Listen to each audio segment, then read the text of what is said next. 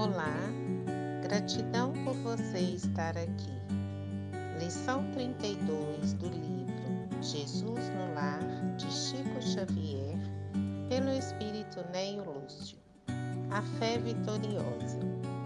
Destacava André certas dificuldades na expansão dos novos princípios redentores de que o Mestre se fazia emissário e se referia aos fariseus com amargura violenta, concitando os companheiros à resistência organizada. Jesus, porém, que ouvia com imperturbável tolerância a argumentação veemente, asseverou tão logo se estabeleceu o silêncio. Nenhuma escola religiosa triunfará com o Pai, ausentando-se do amor que nos cabe cultivar uns para com os outros talvez porque se manifestasse justificada expectativa em torno dos apólogos que a sua divina palavra sabia tecer, contou muito calmo. Na época da fé selvagem, três homens primitivos com as suas famílias se localizaram em vasta floresta e, findo algum tempo de convívio fraternal, passaram a discutir sobre a natureza do Criador. Um deles pretendia que Todo-Poderoso vivesse no trovão. Outro acreditava que o Pai residisse no vento. E o terceiro que ele morasse no sol. Todos se sentiam filhos dele, mas queriam a viva força preponderância individual nos pontos de vista. Depois de ásperas altercações, guerrearam abertamente.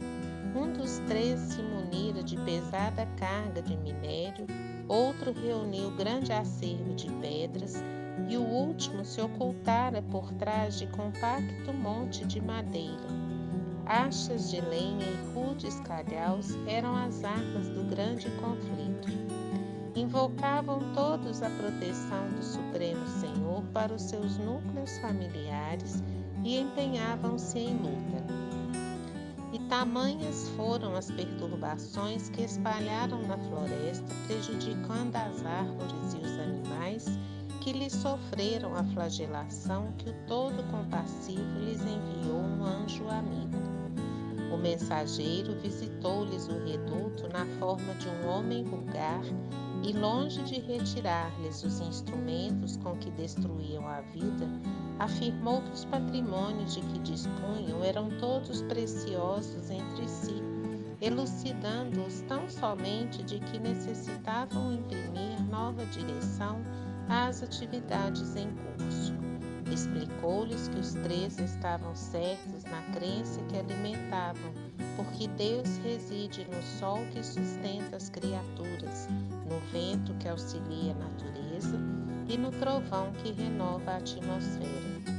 E com muita paciência esclareceu a todos que o Criador só pode ser honrado pelos homens por meio do trabalho digno e proveitoso, ensinando primeiro a transformar os duros fragmentos de minério em utensílios para o trato da terra nas ocasiões de sementeira o segundo a converter as achas de lenha em peças valiosas ao bem-estar, e o terceiro a utilizar as pedras comuns na edificação de abrigos confortáveis, acrescentando em tudo a boa doutrina do serviço pelo progresso e aperfeiçoamento geral.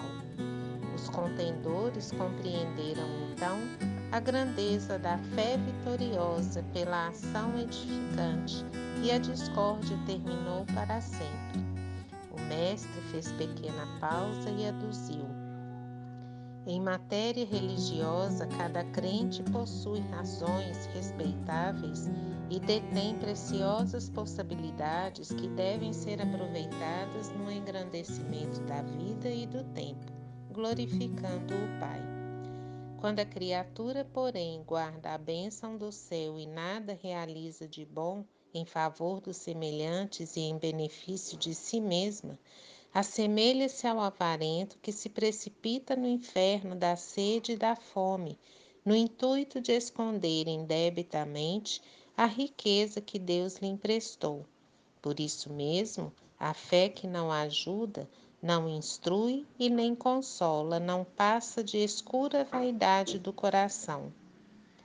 Pesado silêncio desceu sobre todos, e André baixou os olhos tímidos para melhor fixar a mensagem de luz. Luz e paz.